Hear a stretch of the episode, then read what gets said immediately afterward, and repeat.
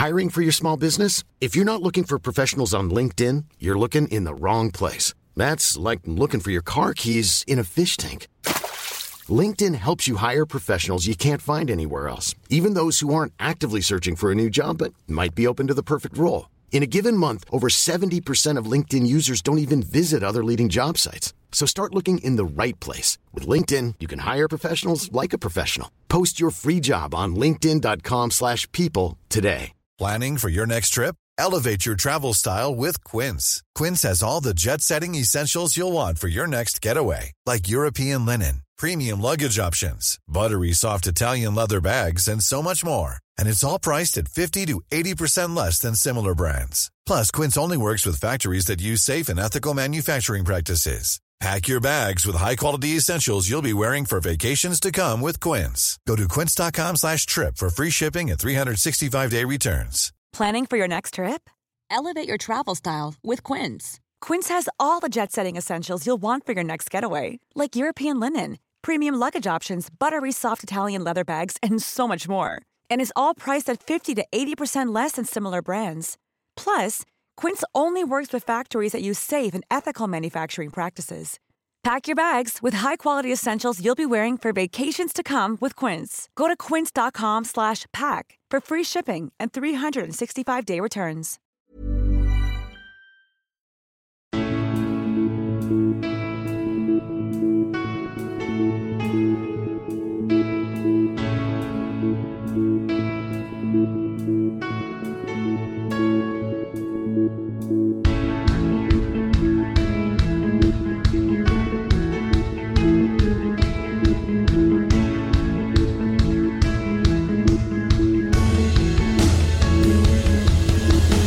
Bienvenidos a las previas del Mundial de Alineación Indebida. Hoy empezamos fuerte, hoy empezamos como no podía ser de otra manera por Inglaterra, la selección inglesa a la que hemos seguido durante años y años en el podcast, cuando estábamos en nuestra antigua casa y ahora que somos alineación indebida. Podemos hablar esta vez de convocatoria indebida, con todo y con eso parece haber satisfacción general en Inglaterra. Y hoy analizamos al equipo que va a llevar Gareth Southgate a la gran cita de Qatar 2022, los 26 jugadores. También qué podemos esperar de Estados Unidos, de Gales y de Irán en el único grupo cuyas cuatro selecciones están en el top 20 del ranking FIFA.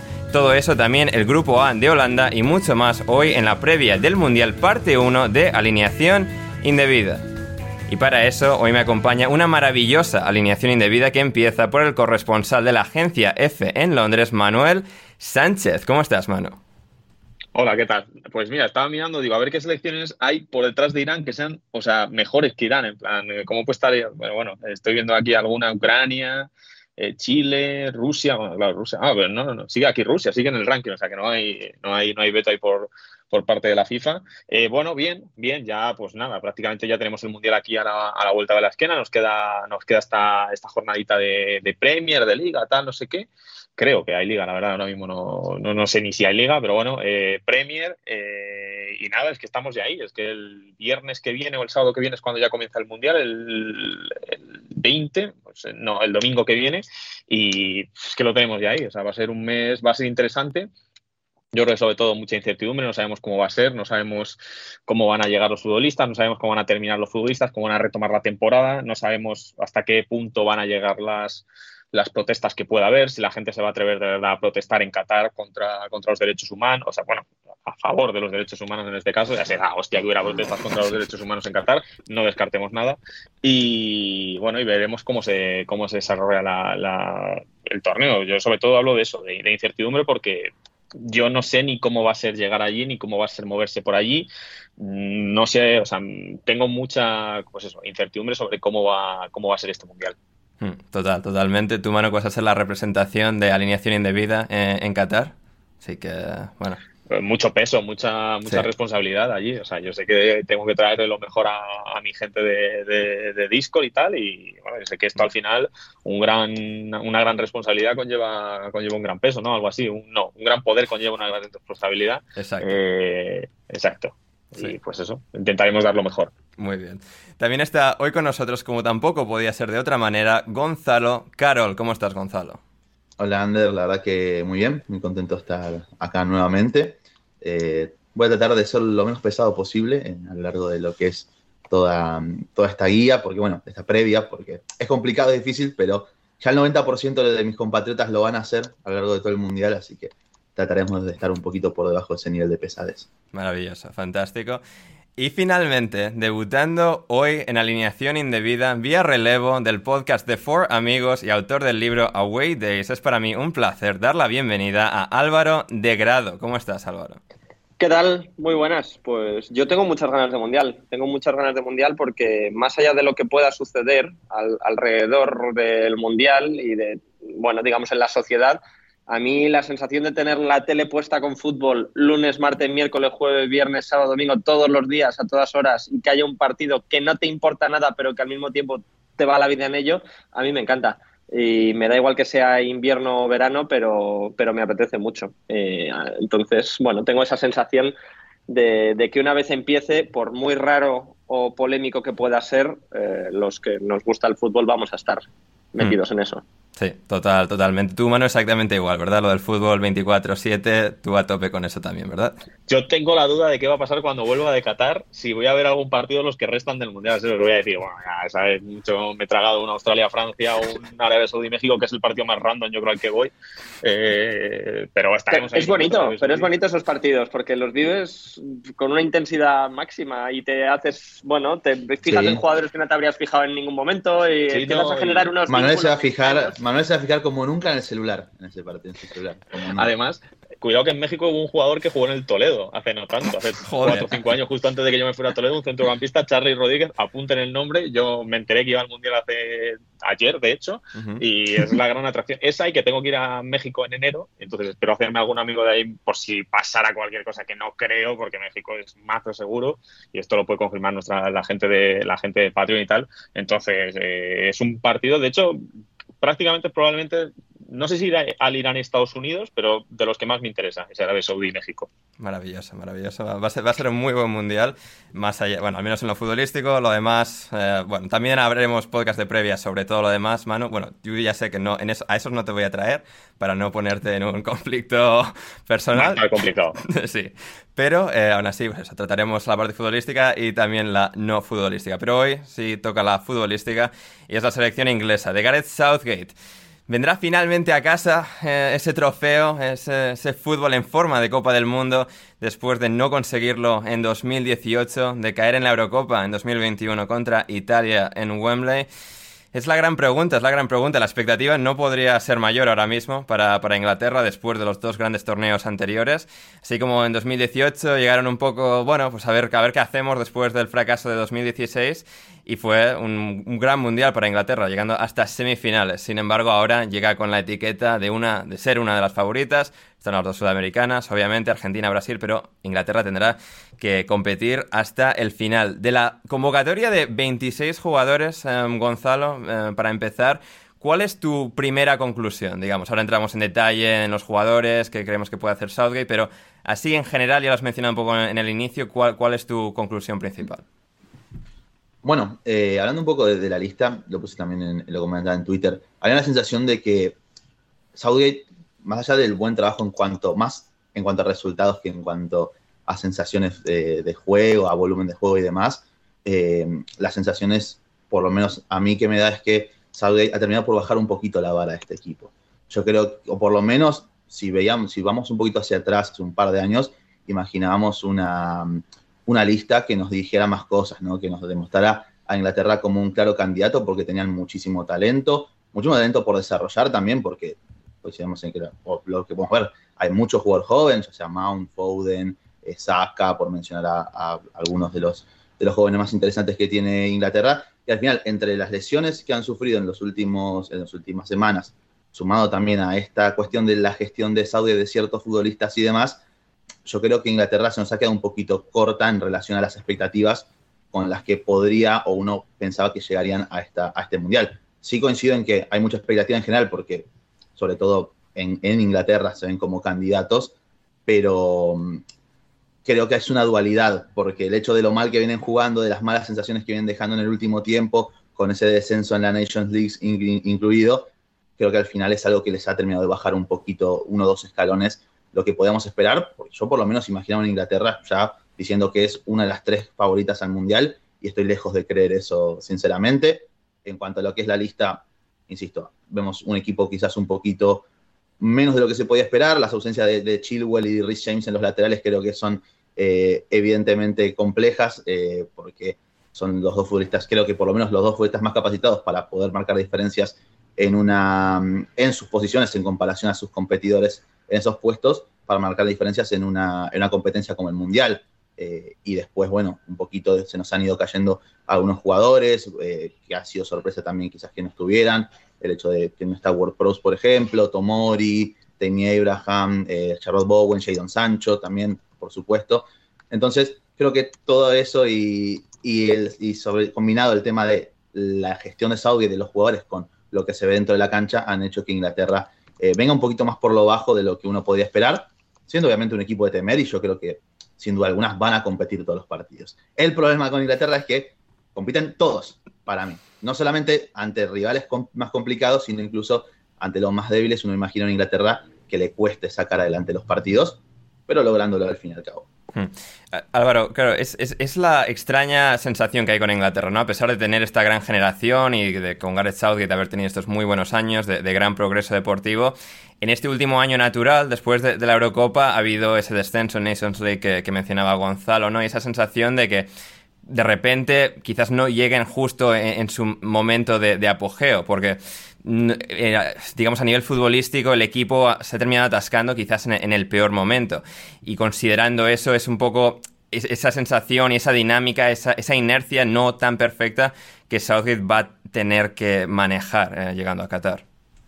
Es que de alguna manera yo creo que podemos coincidir en que eh, el juego no es el ideal, pero la materia prima la tienen en general, en general, porque pues tienen 5, 6, 7 jugadores que tienen potencial de ser de los mejores del mundo eh, en sus posiciones, pero que cuando se juntan en la selección, pues no son, o al menos no han sido capaces de, brillar de una manera tan superior como, como, lo pueden hacer a veces en sus clubes, ¿no? A mí yo pienso en una alineación de Inglaterra y eh, en líneas generales, desde el centro del campo hasta arriba, mm, me gusta bastante, más allá de quién elija luego en las posiciones clave de arriba. Pero me gusta y son todos, casi todos, menos Harry Kane, por debajo de 25 años prácticamente. Yo creo que la inclusión de, Bellingham con respecto a, la última Eurocopa va a ser muy buena. De hecho, pienso que va a ser titular. Eh, ya lo fue en el último parón de la Nations League y jugó muy bien contra Alemania, por ejemplo. Y, y llegando Calvin Phillips recién recuperado, yo creo que Bellingham va a ser titular. Eh, y creo que es un plus que gana, ahí, que gana ahí el equipo, porque bueno, creo que es un futbolista que está para ello ya, aunque tenga solo 19 años. No sé, a mí me, da la sensación de que tienen la materia prima necesaria para que, aunque ahora mismo no convenzan, en cualquier momento haya una explosión de repente y que funcione todo. Hmm, sí, sí, eso es perfectamente posible con este nivel de jugadores. Manu, tú que has visto a Inglaterra tanto en directo en los últimos años y que estuviste viviendo tan de cerca la Eurocopa 2020 en 2021, ¿cuál, no sé, cuando le tomas la temperatura a esta selección y al país y, bueno, a las expectativas que hay con, este grupo de jugadores ahora mismo eh, para viajar a, a Qatar a falta de una jornada de Premier, bueno, que cuando esto salga ya se habrá jugado, en todo caso para, Inglaterra, eh, no sé, ¿cómo, ¿cómo lo notas? Bueno, eh, obviamente aquí hay mucho, mucho optimismo con Inglaterra, como siempre lo hay. Eh, creo que no es, eh, o sea, que siempre va ligado el optimismo inglés de pensar que son favoritos o que pueden o que pueden ganar el título con, con que comience un gran torneo internacional. Y esta vez pueden tener motivos, más motivos que nunca, porque en la anterior Eurocopa llegaron a la final y nunca habían estado tan cerca de volver a ganar un título desde el 66. Entonces, se puede entender que, estén así de, optimistas. El problema yo creo que es que probablemente llegan en el momento peor de la era Southgate, con ese descenso de la Nations League, con, con, un estilo de juego, con un nivel de juego que no se adecua al de las principales favoritas al título. Lo que pasa es que con una selección con esta calidad y con el que te sale un 11 como el que te sale cuando te pones a organizar todas las piezas, creo que en un torneo corto, en un torneo en el que no tiene un grupo excesivamente complicado Inglaterra y en el que en el 90% de los casos van a pasar como primeros de grupo. Si tienen, si hacen buenos partidos como los que hicieron en la Eurocopa, como el que hicieron ante Alemania, eh, un partido así seguro, un partido en el que en el que tampoco tomen muchos riesgos, pero en el que sepan cómo hacer daño a su rival, me cuesta pensar en una Inglaterra que no pueda aspirar fácilmente a estar en semifinales, por ejemplo. Eh, tengo alguna duda, por ejemplo, los, probablemente los centrales es donde, donde más te cuesta pensar que vaya a ser una, línea sólida, porque te la estás jugando a Harry Maguire, que veremos, que te puede salir bien o te puede salir mal, te puede salir lo más normal es que te salga mal, porque es lo que está pasando últimamente y porque en el Manchester United pues ha perdido prácticamente toda la confianza, ha perdido la titularidad y al final le lleva porque, porque confía Southgate en Maguire y pues, pues veremos cómo, cómo, le sale. Va a estar acompañado por, por Stones, va a estar acompañado por Dyer, va a tirar una defensa de 5 Southgate para ser más conservador. Bueno, veremos cómo, cómo plantea esta Eurocopa. ¿Va a jugar con doble pivote? ¿Va a preferir un centro del campo más creativo? Todo los hace pensar que, que, la, Inglaterra de Southgate va a ser un equipo defensivo porque es lo que le ha funcionado. Y si nos vamos a los resultados, pues tendrá razón. Unas semifinales en Rusia, una final en la pasada Eurocopa confiar en ello puede tener, puede tener sentido. Yo sí que la veo, probablemente entre los cuatro candidatos. La veo quizá con posibilidades de llegar un poquito más lejos que, por ejemplo, que Francia, que me deja bastante frío. Y sobre todo en torneos que no son de individualidades. Que, porque los mundiales creo que no se han decidido tanto por individualidades en los últimos tiempos. Eh, pero yo creo que Inglaterra, mínimo semifinales, todo lo que no sea llegar a semifinales es un fracaso para, para Inglaterra. Hmm, sí, sí, estoy, estoy de acuerdo. Por hacer un breve repaso rápido a, la convocatoria de los 26 jugadores en portería, vamos a tener a Pickford, Pope y Ramsdale. En defensa a Kyle Walker, John Stones, Harry Maguire, Eric Dyer, Kieran Trippier, Luke Shaw, Trent Alexander-Arnold, Connor Cody, Ben White. En el centro del campo, Jordan Henderson, Declan Rice, Mason Mount, Calvin Phillips, Jude Bellingham, Connor Gallagher.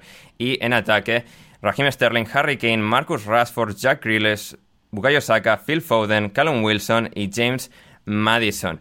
Eh, es, una, es una lista interesante porque hay, bueno, la sorpresa de James Madison, había esa, ese run run de si llevaría a Madison. El año pasado tuvimos el debate de Grillis, ahora lo tenemos de Madison. El próximo debate, después de ser convocado James Madison, será ¿jugará James Madison de titular o no? Porque está muy bien que vaya a Qatar, pero luego estaremos pendientes de, quiénes van a ser los titulares. Em, Gonzalo, en cuanto a portería defensa, vamos a empezar un poco por ahí, a intentar desgranar, desgranar al, equipo entero. Es casi seguro vamos a tener a Pickford en portería, ¿no? El portero referencia de Inglaterra todos estos años. Pope y Ramsdale lo han hecho bien, pero no teniendo ningún error de bulto, realmente Pickford en su bagaje con Inglaterra y teniendo la personalidad que tiene de líder y el carácter que siempre ha aportado a, este grupo, lo normal es que, es que Pickford sea el titular indiscutible. Sí, carácter de tonto también, hay que decirlo, ¿no? que le gusta mucho esto. Pero, pero sí, eh, primero empezando un poco por, el puesto de, del arco, creo que no hay ningún tipo de dudas. Después podemos hablar de si nos puede gustar más Ramsdale, más, Pope que, el arquero de Everton, eh, pero es que es incontestable su, nivel, obviamente. Y además, contamos que las veces que le han tocado en, estos, en este último año, en las pocas oportunidades que han tenido de, de ser titulares Ramsdale y Pope, no lo han hecho de la mejor manera tampoco. Entonces, hmm. no han hecho más que garantizarle y afianzar a, Pickford en, su posición como titular, si es que puede haber alguna duda en, base a su rendimiento en clubes, pero Pickford ha empezado la temporada muy bien en el Everton, siendo una de las figuras del equipo sin lugar a dudas, un equipo que además le va a exigir eso constantemente eh, por bueno, las propias limitaciones que tiene el conjunto de Lampard y que en Inglaterra además ha sido muy importante, es un, es un arquero que es también importante en cuanto a salida de balón, inclusive no tanto por bajo, porque no es un especialista con los pies, pero sí que tiene un golpeo de balón que le permite llegar muy lejos, tiene un rango de pase muy amplio que le ha permitido a Inglaterra muchas veces saltar presiones rivales, ubicar a los alejados, jugar con Harry Kane como ese recurso para poder justamente eh, no tener quizás la mejor o la mayor de las salidas elaboradas, pero superar eh, esas, esas líneas de presión con ese juego directo hacia el delantero del, del Tottenham. Entonces, hmm. no hay muchas dudas, ya sabemos lo que es Pickford, al final un arquero para, para balones completamente, mm. eh, que se dedica a eso básicamente, que después te puede quizás eh, generar alguna que otra limitación en lo que es dominio de área y demás cuestiones, pero es un, es un arquero que ha, que ha respondido casi siempre, lo ha hecho muy bien y al final lo vamos a hacer como titular 100% seguro, es que no hay ningún tipo de debate, a menos que después haga un Robert Green en el primer partido y bueno, ahí Southgate decida cambiar un poquito. Sí, no sé, sería duro, pero aún así creo que, que seguramente confiaría todavía en Pickford. Me gusta la defensa, ¿no, Álvaro? Y esa, esa duda, ese debate de si habrá defensa de tres, defensa de cuatro. Con la baja de Rhys James y la polivalencia que Rhys James eh, ofrecía siempre a este equipo, pudiendo jugar de carrilero o de central auxiliar derecho, seguramente Walker sería el que ocupase ese rol. Si es que juegan con tres centrales, Walker por derecha, eh, Stones, Maguire, yo diría que es lo, más probable. Luego con las alternativas de, Cody, quizás Ben White, que es el jugador más en forma de, todo este grupo defensivo. Trippier también luego en, el carril derecho. Trent, seguramente estando Trippier, no va a ser titular inmediato. Y luego Luke Shaw en, la izquierda. No sé, ¿tú por dónde crees que pueden ir los tiros y quién te parece que puede ser más determinante para esta selección? Bueno, yo es que hay un tema muy importante y es que Walker ha sido convocado estando recién recuperado o casi sin recuperar de su lesión. Entonces yo, yo eh, idealmente sí contaba con él como tercer central. Eh, tengo dudas, porque además lo explicó Southgate en la conferencia cuando anunció la convocatoria, eh, que todos los jugadores que ha convocado no pueden estar desde el primer partido al 100%. Veas el caso Calvin Phillips, caso Kyle Walker. Entonces yo creo que el primer partido probablemente no lo juegue de titular. Entonces sería algo así como Trippier y Luxo en los carriles, Maguire en el centro y a un lado Stones y al otro Dyer, más o menos. Eso es lo que yo me mm. imagino ahora mismo como, como alineación titular, teniendo en cuenta que, Walker no está en el momento en el que esté. Yo creo que sí. Eh, lo habéis mencionado antes. Para mí es, sobre todo los centrales, los defensas centrales, es la parte más débil de este equipo porque yo creo que solo hay una cosa en la que dominen con respecto a cualquiera, probablemente que sea el, el, balón parado ofensivo, o sea, el hmm. centro salaria y si tenemos que rematar a la, al área, en la portería rival. En el momento de defenderlos, pues, pues sí, igual sí, pero luego en defensa estática yo creo que generan problemas en salida de balón, quizás salvo Stones no son excesivamente determinantes. Eh, no sé, es la línea más débil que veo, el menos ágil también probablemente. Eh, yo creo la posición que le falta a Inglaterra ahí ah, que, que, Maguire volviera a 2016 sería otra alternativa cuando pensábamos todos que era, que era muchísimo mejor de lo que, de lo que es hoy en día. Eh, bueno, es el principal déficit que yo le veo hasta a este 11 ahora mismo. Hmm. Además, Manu, claro, los jugadores que tienen, digamos, dobles dígitos en apariciones en, Inglaterra, que son los que han ido en la defensa, ¿no? Se, han quedado fuera. Fikayo Tomori, Mark Gahey, eh, Ben White sí que ha ido, pero todos los demás, como digo, tienen dobles dígitos y es un poco el problema, ¿no? Que, que Southgate tiene poco la, confianza en los jugadores que no están tan en forma. Esto no se puede decir que, bueno, sí, viene haciendo cuando ha jugado un, buen, un buen año con, el City. Pero pues Ben White sigue también, al final con el Arsenal viene a hacer un buen año. Puede que sea el que supla a Walker y no juegue Eric Dyer. Veremos cuál es la combinación final. Pero bueno, también como Gay Tomori, Tomori que viene de, ganar una, una serie Veía el meme este de, Harry Maguire en Twitter hablando con la chica en la grada y tal. De, pues mira, yo voy a ir al Mundial habiendo jugado tres partidos de liga esta temporada eh, antes que Fikayo Tomori que viene a ser campeón de, de la serie con el Milan, ¿no? Es un poco esa, e, e, esa paradoja, ese impasse en el que se queda Southgate de sus jugadores de más confianza no son necesariamente los defensas que en mejor estado de forma vienen. Sí, bueno, es un tema de experiencia también. Al final está, está contando con gente con la que lleva muchos años, que mm. tiene experiencia en Eurocopas, que tiene experiencia en Mundiales y que sabe lo que es estar ahí. Eh, ¿Te vale eso? Pues si luego Maguire se pone nervioso en la liga, pues no, no te vale. Pero, pero Tomori, la poquísima experiencia internacional que ha tenido, que creo que estuvo en el último parón y, muy poco más, pues eso, mm. imagino que no le, no le supondrá a un técnico relativamente amarrategui como es, como es Southgate no le, no le supondrá la confianza suficiente como para decir, vale, pues voy a poner a este tío titular aquí en el Mundial en el primer partido porque sé que me va a funcionar, eso Southgate mm, o no tiene la personalidad o no, no, tiene la confianza en ese estilo de en ese estilo de juego y prefiere confiar en jugadores pues a los que ya conoce, los que, están muy curtidos, de los que podemos tener dudas, porque pues si tú tuvieras que elegir a lo mejor entre Dick Dyer y Tomori para un equipo de fútbol, pues seguramente te quedarías con Tomori o yo me quedaría con Tomori. Mm. Pero para lo que va a jugar Inglaterra o para lo que conoce Southgate, pues prefiere quedarse con el Dick Dyer. Al final es una lista sí, hay que... sorpresas hay que decir la verdad, o sea, para el terrorismo que va a ejercer Inglaterra, hay que decir las cosas como son, mano. Bueno, esperemos que terrorismo en el Mundial poco, pero eh, esperemos que todo el terrorismo sea ver a Eric Dyer en un, en, un, campo de fútbol. Pero sí, pues bueno, pues no vamos a ver grandes novedades en, este, en, esta, en esta Inglaterra. Yo creo que podemos esperar eh, lo que vimos ya en, los otros, en, el otro Mundial, lo que vimos en la otra Eurocopa y ver si esta vez le suena la campana o si ya Saudi de una vez por todas pues se va después de este Mundial y podemos ver algo diferente en Inglaterra, una selección más creativa, una selección más vistosa. Hmm. Manu, ¿podemos acuñar el término Amarragate? Como el Watergate, Amarragate. Está, bastante bien. Está bien, está bien, está bien. De hecho. no, ¿eh? No, no, me parece que. Gonzalo, el que escribe titulares aquí profesionalmente es Mano, así que me voy a fiar de, su criterio. bueno, y, Álvaro. Y Álvaro también, sí, sí. Eh, efectivamente. Gonzalo, eh, ahora en este exacto momento no. manera de tratar al invitado, ¿eh? Una vergüenza. Normal que luego lo vuelva la gente. en el centro del campo, en el centro del campo, a ver, tenemos a Henderson, vicecapitán de la selección.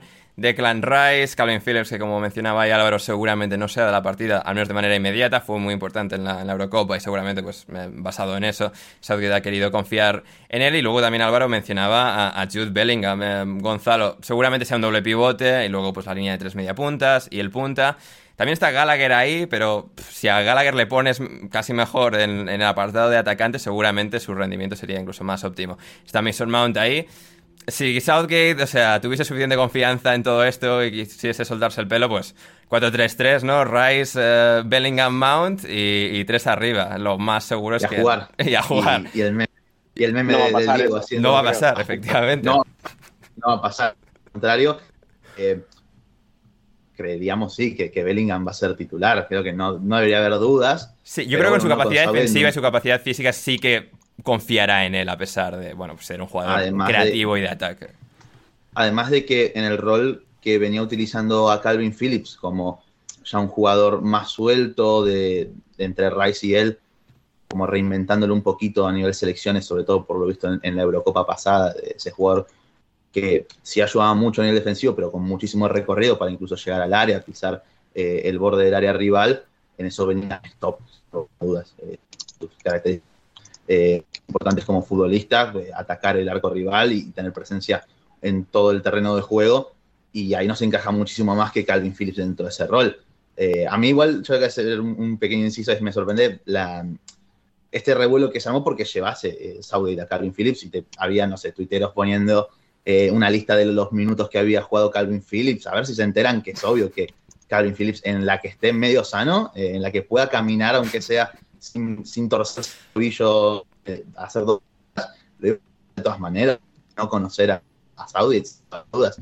Eh, pero bueno, nuevamente creo que en la lista la sorpresa eh, termina siendo Gallagher, como ese futbolista que se mete quizás por, por World Pros. Después todo lo demás un poquito en la línea del conservadurismo que venimos observando en Southgate. Incluso hasta llevar a Anderson podría sorprender un poco, en, por, sobre todo por cuestiones futbolísticas, no tanto de, equipo, de, grupo, porque también eso es muy importante, sobre todo en un mundial, el tema de, que el grupo esté bien anímicamente y creo que eso es muy importante que el terreno de juego, pero Saudi ha optado por mantener un poquito, seguir la misma línea de estos futbolistas que, venía utilizando y creo que no va a haber grandes sorpresas. Rice es obviamente el, fijo ahí, eh, jugador encargado de tener mucha presencia en salida de balón y con sus conducciones también acercar la pelota hacia los delanteros, evidentemente, eh, no siendo el jugador más creativo, pero sí uno capaz de abarcar mucho, mucho terreno con la pelota controlada, como lo viene haciendo en el West Ham hace ya un par de años. Y bueno, la otra posición es Bellingham, a menos que vea bien a Calvin, debe titular sin ningún tipo de dudas. Después hmm, mm, entrará Mount, entrará también eh, Gallagher en, una de esas, posiblemente. Pero tampoco es que Mount ha sido el futbolista que mejor rendimiento ha dado en, Inglaterra. De hecho, hmm. diría que incluso en su mejor momento en el Chelsea, donde hace un año y pico, hace un año y medio, donde venía siendo un jugador diferencial, en Inglaterra siempre le costaba porque también se encontraba con otro contexto en el que tenía muy pocos jugadores por delante de línea de balón y eso a, Mason le termina restando mucho en, lo que es su juego. Pero bueno, hmm. eh, en conclusión, esperemos que por el bien de Inglaterra, Recan Rice y Bellingham jueguen. Yo sí es por mí que, que no jueguen ninguno de los dos y bueno, que Inglaterra se vaya lo más rápido posible. Aquí Gonzalo sacando la vena argentina en medio de, un podcast que se dedica primordialmente al fútbol inglés. Em, hablando de fútbol inglés, Álvaro, tú has seguido muy de cerca toda la ascensión meteórica de, Jude Bellingham desde sus inicios en el Birmingham City. ¿Crees que, puede ser este el mundial de Bellingham, digamos, la, gran oportunidad, la gran revelación que pueda ser clave para que Inglaterra potencialmente acabe ganando? Ah, e, es el primero, el primero en el que va a partir con importancia, porque en la Eurocopa estuvo y entró, creo que fueron tres o cuatro veces desde el banquillo, con un papel mucho más residual, pero por mucho que tenga 19 años y que no vaya, no vaya a haber tantos futbolistas en este Mundial del 2003, que al final es, una categoría muy joven todavía para, para, este, para este año, es que creo que ya tiene ese peso y esa realidad en, en su equipo durante dos temporadas, en la Champions League, habiendo hecho partidos que ya dan para pensar que este chico puede perfectamente eh, bueno, tener ese peso sobre sus espaldas, ¿no? Y luego, que evidentemente a mí me parece, me parece buenísimo, que yo creo que va a complementar bien su juego con el de Declan Rice, que por cierto sirva esto como reivindicación a uno de los mejores del mundo en su puesto, eh, porque si no, yo creo que no lo metemos siempre en la misma lista de no, Foden, Bellingham, eh, Bukayo Saka, Declan Rice es prácticamente de la misma edad, un año mayor. Ya, pero juega en el West Ham de Moyes y es como que, uff, o sea... Ya, no, no, mola, no, mola, tanto, no mola tanto, pero, pero a mí Declan Rice me, me, vuelve loco y me parece de los mejores mediocentros que hay. Pero yo creo que casa muy bien con Bellingham por este perfil de que tiene el del Dortmund de pues tirar mucho más hacia arriba, mucha más libertad, una zancada poderosísima con el, con el balón en conducción. Em, y yo creo que, que Bellingham va a ser titular, no solo por la lesión de Calvin Phillips, sino porque se ha ganado ser titular y, la verdad es que es uno de los futbolistas que más me apetece ver, de, o probablemente el que más, de esta mm. selección inglesa en este mundial. Sí, seguramente sea el más estimulante de todos, a pesar de que hay muy buenos futbolistas en esta selección. Um, Manu, en el ataque tenemos. Hubo muchas risas, hubo muchas risas con Bellingham cuando el Birmingham le retiró la camiseta y al final pudieron ser visionarios, o sea que cuidado, no nos acordemos de esa camiseta retirada de la que tanto se rió la gente. Claro, claro, la gente riéndose ahí del Birmingham City con sus dueños chinos que no saben de fútbol y, de repente van a tener toda la razón del mundo con, con Jude Bellingham. Eh, luego veremos quién tiene la razón, si la opinión popular, Southgate. Está Raheem Sterling en el ataque, volverá a ser titular igual que en la Eurocopa. Ahora supongo que no se pedirá tanto a Grealish, porque Grealish no viene de, de un año y medio particularmente bueno. Pero bueno, eh, no sé, es, ver esa dinámica ofensiva, ¿no, Mano? Con Sterling, que al final no es el jugador más técnico del mundo, no es ese jugador tan fantástico, incluso como puede ser Bellingham por potencia y por conducción, pero va a ser casi seguro referencia. Harry Kane también, por supuesto. Una versión de Playmaker suya, quizás todavía más entonada y más en forma que, en 2021. Y, luego es cómo encajan todos los demás: Rashford, Grealish, Saka, Foden, eh, Callum Wilson, Madison. ¿Cómo, vislumbras lo que puede ser este ataque? También Mason Mount podría jugar como acompañante de Kane, digamos. Hmm. Sí, va. El tema de Grealish es verdad, ya la gente no le va a pedir con la insistencia con la que le pedían en la Eurocopa porque era exagerado. La gente era muy pesada con eso, ¿eh? el jugador del Vila a que sea titular en la Eurocopa. Sí, sí. O sea, yo tuve que ir a preguntar a periodistas ingleses a preguntarles, ¿pero qué pasa? O sea, a ver, entiendo que le pidan o que les haga gracia tal, pero es que era una insistencia por encima de un jugador como Jadon Sancho, que, lo venía haciendo bien, que venía a ser el máximo asistente de la Bundesliga dos años seguidos, que, estaba en buena forma, pero para ellos Grealish era como el hombre del pueblo, eh, el chico salido ahí de, de, de Aston Villa y tal, y la gente le pedía con una fervoridad que creo que luego no sé, con un fervor que luego no se, no se trasladó tampoco muchísimo al terreno de juego como para que marcara esas diferencias. El caso de Sterling, pues es curioso porque al final eh, es un futbolista pues que esta temporada no está rindiendo al nivel del, de, que se le esperaba a lo mejor eh, una vez que se libraba del Manchester City, pero es verdad que también igual el Manchester City marcaba goles porque era el Manchester City y porque se le caían los goles prácticamente a ese, a ese equipo era más fácil anotar. Pero puede que Sterling sea un jugador para estos torneos. Puede ser que, que, que en esa Eurocopa que marcó goles no sea casualidad y que estos torneos por X o por Y no sea solo porque en Wembley juegue a un kilómetro de su casa o a dos kilómetros de su casa, sino porque, porque igual se le da bien estos torneos y eso también es un punto a aprovechar.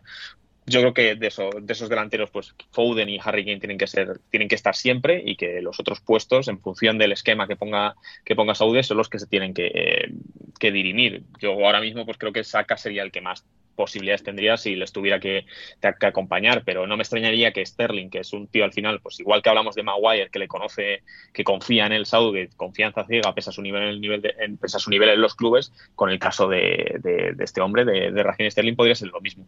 Hmm. Em, Gonzalo, brevemente, sé que ni Sterling ni Grealish son de, tus jugadores favoritos, por utilizar un eufemismo. Como yo em, iba a decir que, yo iba a comentar cuando Álvaro dijo que tenía muchas ganas de ver a Bellingham, yo iba a decir que tenía muchas ganas de ver a Grealish también, obviamente. Para que los eliminen, ¿no? Exacto. Em, no sé, a ver, Gonzalo, eh, por tu parte, o sea, ¿cuál sería tu, tu cuarteto ofensivo? Eh, Kane, Saka, Foden, Mount, Madison, quizás. Eh, porque claro, eh, Grealish, Sterling, bueno, ya sabemos, y Grealish particularmente, ¿no? Con este debate que hay en torno al City y lo contracultural que es dentro de ese equipo cuando un, y en este caso en Inglaterra, cuando un combinado de jugadores, cuando un equipo es tan, bueno, pues defensivo, tan conservador en muchas facetas del juego, necesitas realmente que, tus jugadores ofensivos marquen la diferencia. Sin mucho brillo lo hicieron Kane y Sterling eh, en la Eurocopa. Aquí, ¿cuál crees que puede ser la, combinación ganadora? Bueno, eh, la ganadora, bueno, sería la que no usaría Saudi, ¿no? Que por supuesto usando a Foden de titular, que me sorprendería mucho. Yo creo que la de hacer que, como posiblemente el, extremo más en forma que tiene Inglaterra actualmente y con el y al que les presuponemos el techo más alto de todos, sea el titular. Eh, yo imagino un poquito más continuista, dando por lo menos la oportunidad a que jueguen, por lo menos en los primeros partidos. Sterling saca, inclusive saca es alguien que Saudi ha tenido bastante consideración a lo largo de, este, los últimos Sí, con Saka habrá la duda, imagino también, como decía Álvaro antes, también con Calvin Phillips Walker, de que se lesionó hace un par de semanas y debería estar, pero bueno, hay que, hay que tener un ojo sobre él para, ver si sí o si no. Sí, también. Y bueno, yo creo que al final a todos nos encantaría ver ese ofensiva Kane y, Saca ahora mismo, que sin duda alguna está a un nivel espectacular, por algo todas las semanas eh, se cansa de marcar diferencias eh, con el Arsenal y por algo está en, el Arsenal en la posición en la que está, gracias a lo que es el trabajo de Bucayo, pero mm, es que es complejo, la verdad. Eh, mm. es una selección que por colectivo no le hace ningún favor a sus futbolistas ofensivos. Quizás en ese aspecto, y lo digo totalmente en serio, no, no me malinterpreten, quizás en ese aspecto como una selección que, que le pide muchísimas cosas a sus delanteros, para poder marcar diferencias y generar ventajas para el resto. Eh, en ese sentido, quizás Grealish sí podría ser un arma a tener en cuenta, como ese futbolista un poco más morfón, se podría decir, de, la manera, de una manera poco profesional, eh, un jugador morfón que va a exigir mucha pelota, pero que Inglaterra también, eh, por su colectivo y por el diseño que imagino, yo no sé ustedes, yo espero más ver una Inglaterra cercana a tener tres centrales con los dos carrileros y que, y que jueguen los dos mediocentros, sí, podría ser tres delanteros, hmm. a, siempre y cuando bueno, pueda hacerlo con, con, Walker o con Ben White, por ejemplo, a, otra cosa. Entonces, en ese contexto, con muy pocos jugadores ofensivos por delante de línea de balón y una Inglaterra que le cuesta mucho cualquier tipo de transición, sobre todo la ofensiva, eh, imagino a alguien como Grish siendo importante ya por no solamente por el balón que te exige, que va a amasar sobre todo y las atenciones que va a traer de los rivales y es que, es capaz, obviamente, de, poder, de poder salirse, de poder sacarse encima a uno o dos rivales para justamente generar ventajas para el resto. Eh, y también porque creo que le restaría muchísimo peso ofensivo a Harry Kane, que es en quien ha recaído todo eh, a lo largo de, estos años. Eso también obviamente se vería solucionado con eh, la, aparición de Bellingham y demás cuestiones, pero refiriéndonos pura exclusivamente a los delanteros, veo eso como quizás la mayor solución posible utilizando a Grealish y a, y a Bukayo Saka, que es un futbolista que tiene una zurda prodigiosa y posiblemente el por más preparado de los de arriba para marcar diferencias puramente desde la pegada, obviando a Harry Kane, obviamente. Hmm.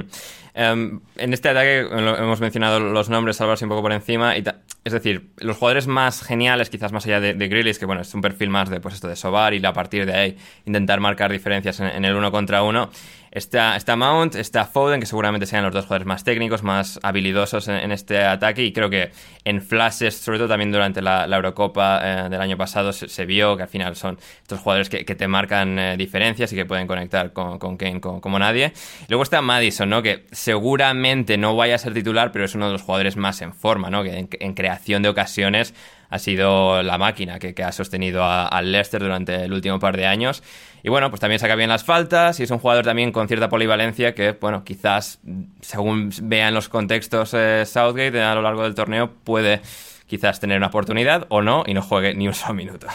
Sí, y de, y de moverse entre líneas, porque Foden mm. en este esquema suele jugar muy escorado a la banda, eh, Grillis está escorado a la banda, eh, Bucayo saca partes de la derecha para entrar dentro, o sea, Madison es un perfil que entra más también entre medio, más en la frontal del área, y lo comentó en la rueda de prensa previa, tiene disparo desde la frontal, que igual este es otro punto que, suma en, en, pues eso, en partidos cerrados, en, como decíais al principio, le va a costar ganar partidos, pero probablemente los gane, ¿no? Pues, pues para ganarlos esto es un arma que, que tiene, que tiene Inglaterra con, con Madison que no lo tiene con otros futbolistas, porque por ejemplo, no sé, eh, Foden no dispara tanto desde fuera, Harry Kane sí que es buen buen chutador, pero pero Bellingham tampoco es excelente, no sé, eh, yo creo que Madison tiene ese plus del golpeo de balón, no tanto balón parado, porque ya, ya está sí, este tipo, pero, pero en balón jugado yo creo que, Madison tiene eso, ese, ese, centro al área o ese disparo desde fuera que, es un plus para los últimos minutos. Hmm, total y absolutamente.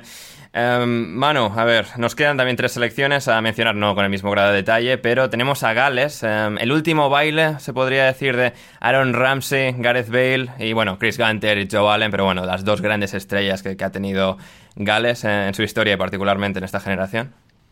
Sí, a mí yo siempre lo dije, creo que lo dije en la pasada Eurocopa también, que a mí selecciones como Gales, en plan que son un poco banda, pero luego tienen a Bale y tal, no sé qué, y a mí me gustan, me sí. gustan como como, no sé, esa, ese que avancen ahí con un 1-0, un gol de falta, una chilena de Bale, cosas así. A mí eso en, en estos mundiales me, me, mola, pero veremos el estado de forma de Bale, que creo que no estaba jugando prácticamente en Los Ángeles, que el otro día salió en la prórroga para meter un gol en el 128 sí. y luego ganar en penaltis una copa de no sé qué. Eh, la, la, la copa, o sea, el título de la MLS. Bueno, eso, ¿pero era la Copa o la Liga? La, lo llaman Copa, pero era la Liga, sí. Ah, pues es que, claro, esas cosas, claro, bueno. Eh, esas cosas de gente que, que, le dice soccer a este deporte. Claro, claro, es que así es, es complicado, es complicado. Pero bueno, habrá que ver el estado de forma de, de Bale. Es, se va, obviamente se marcha una generación, se marcha una generación que ha sido bastante importante para el panorama internacional, no solo a nivel de clubes, sino por lo que han conseguido ellos eh, en esa Eurocopa de 2016, clasificándose a un mundial por primera vez desde el 58. Eh, no hay que infravalorar lo que ha conseguido esta, esta Gales. Además, dejaron fuera Ucrania, quitándonos de posibles amaños, eh, le regalen otra vez como en el. Como en hilos, y muchos hilos en Twitter también. Claro, o sea, los expertos en geopolítica a... y en fútbol, ¿eh? que es algo lo que hay sí. mucho, que se, mucho cruce nos hemos librado de una Ucrania-Estados Unidos, de una Ucrania-Irán, o sea que hay que reconocerle también que haga, les haga lo que haga ya en el Mundial, ellos son campeones también de este torneo en, en, de alguna forma. Se agradece, se agradece siempre obviar la turra, ¿eh? quitar la turra de sí. delante de nosotros, siempre muy a sí, favor, sí, muy a favor de no turras. Hay que sacar carteles así en, en Qatar, no turras. Efectivamente. Efectivamente. Además, en un grupo que ya viene cargado de bastante turra porque Gales tendrá claro. esa motivación extra contra Inglaterra, el hermano mayor esa, esa, esa, esa posibilidad de, de, llevarse por delante a, Inglaterra con un gran Bale, porque Bale con toda su carrera extraña y las lesiones seguramente se le pueda poner en la esfera de mejores jugadores británicos de la historia. O sea, seguramente en cuanto a carrera ni siquiera Harry Kane llegue, llegue a su nivel en comparación de Inglaterra y Gales. Hombre, claro, bueno, ganar, seguro que no. Sí. Tantas Champions, claro, claro. Lo que jodido ya, yo creo. Sí, sí, sí. Efectivamente. Como no fuiste por el Real Madrid pronto, Kane lo va a tener jodido. Efectivamente. Efectivamente. Pero, eh, no sé, eh, Álvaro, después de lo que han sido todos estos años, 2016, las semifinales, claro, esa motivación y lo experto que es Bale para las grandes citas, que Gales puede ser, aún con un equipo, pues esto, que tenga que ser medio arrastrado, una pequeña revelación de este mundial. Sí, bueno, a mí es que a mí Gales me gusta mucho porque nos permite eh, ver la convivencia del fútbol de élite con un cuarta división inglesa. O sea, que, sí. que el Wimbledon y el Swindon Town estén representados en el Mundial, me mola. Les van a, van a echar porque... mucho de menos a sus jugadores estos dos mientras tienen que jugar durante el Mundial. Sí, sí, no. A mí, a mí me, me, encanta que esto pueda suceder porque pasa muchas veces con las convocatorias de, de Irlanda del Norte. Claro. Eh, pasa constantemente, ¿no? Que ves jugadores que están ahí en las ligas muy, muy abajo, pero de repente están en, en un torneo o en un partido, clasificación en el caso de Irlanda, de, muchísima entidad. Y, a mí con Gales me pasa esto, que tiene jugadores muy, muy buenos y que han llevado a la selección hasta donde están, con otros que, bueno, que yo creo que tienen que flipar cada día cuando se meten en el vestuario con, con gente que son del mismo país, ¿no? Y, y bueno, a mí me, me, apetece o me gustaría que pasaran, que pasaran a los octavos de final. No creo que puedan hacer muchísimo más, pero yo tengo cierta esperanza todavía en, en, ver algo de Gareth Bale durante este Mundial. Hmm. Además, de entre los jugadores que mencionaba ya Álvaro, por ejemplo, el Swindon Town, Tony Williams, una entrevista en The Athletic el otro día, mencionaba el hecho de que, bueno, o sea, que es muy emocionante para él el, el tener eh, su, su, cromo, su, su, figurita, Gonzalo, en el álbum de, de, Panini. O sea, jugador del Swindon, además estrella del documental Sunderland Till I Die. Sí. Eh, sí. eh, o sea, es, es, es ese componente extra. Él ha jugado, ha jugado muy poco en toda esta etapa de, sí. de, de Bale, digamos, mm. pero ha estado siempre. Ha estado siempre. O sea, él ha estado siempre, salvo por lesiones. Es un tío que ha vivido desde casi el día uno de esta selección, el nacimiento de los buenos, mm. hasta, hasta hoy. Sí, eh, exactamente, exactamente. Y, y, luego, Gonzalo, rápidamente tenemos a Estados Unidos. Uh, Estados Unidos, bueno, tenemos uh, mucho cariño en este podcast, por mí, sobre todo. Um, a ver, tenemos a Pulisic, tenemos a Brendan Aronson, tenemos a Tyler Adams, Weston McKinney, ese centro del campo. Sargent, que bueno, en segunda división, en Championship, pues parece un jugador medio competente. Eh, Giovanni Reina, es decir, hay bastantes jugones, pero sí que da la sensación de faltarle ese punch final. No, hablando, no, tiene a Dempsey, a, Dempsey y a Donovan, digamos. Sí, hablando de bandas, como hablaba Manu, bueno, Estados Unidos se trae el, el Lola Palusa Respeto, Gonzalo, un respeto. Eh, Peña de Turquía también tiene esta gente, ¿eh? Haji Wright. Sí, Antalya Sport. Antalya Sport. yo creo que vamos a coincidir Estados Unidos. Mucho talento, como mencionaste eso. El Eshek un poco temprano. Sí, un poco temprano, sí, sí, sí. Eh, un poco pronto a todos esos jugadores que, que tienen un que les supone un potencial bastante, bastante interesante. Va a ser jugadores que no tops, obviamente, pero sí que puedan marcar diferencias en esta clase de competiciones. Eh, ya estamos viendo en el Leeds, por ejemplo. Eh, a, bueno, Pulisic no mucho en el Chelsea, pero siempre con quizás con Estados Unidos ha ofrecido un poquito más. Eh, pero bueno, por ese lado vemos una selección que por lo menos tiene una base con la que poder empezar a desarrollarse, yo creo que apuntando al siguiente mundial.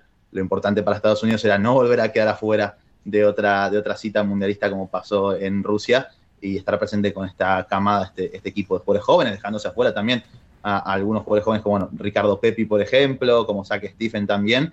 Eh, eh, Stephen que ha sido la gran sorpresa, que era portero titular de la selección y al final se ha decidido Berhalter por el portero suplente del Arsenal, Matt Turner, que cuando llega, el, llega al Arsenal viene de ser el portero estrella de toda la MLS. Así que ahí sí que ha habido como una decisión clara de, aunque Turner también ha tenido problemas físicos, es nuestro hombre.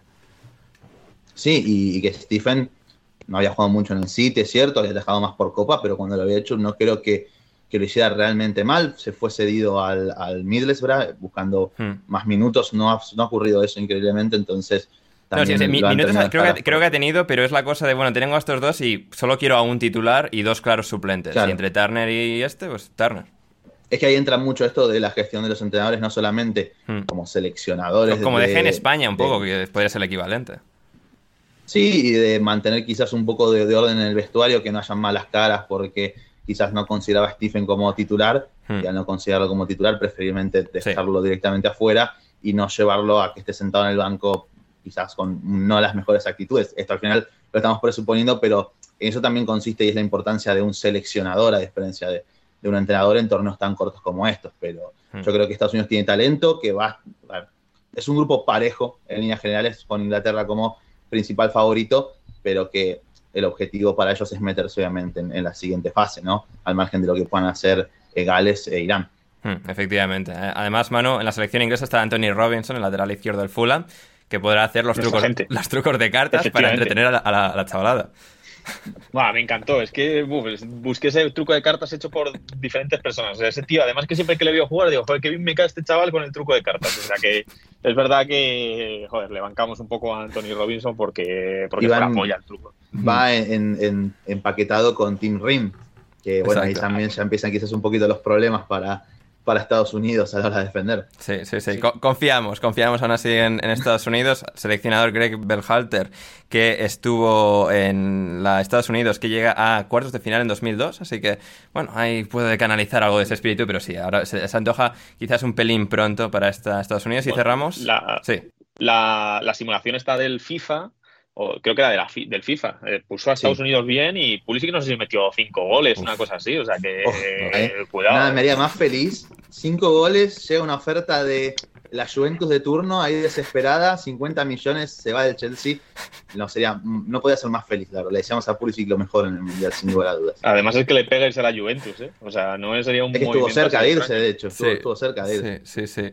Rematamos con Irán. Eh, Álvaro, la selección de Carlos Queiroz, que la hemos visto en todos los mundiales, yo creo que de siempre. O sea, en, el 66 también estaba la Irán de Carlos Queiroz.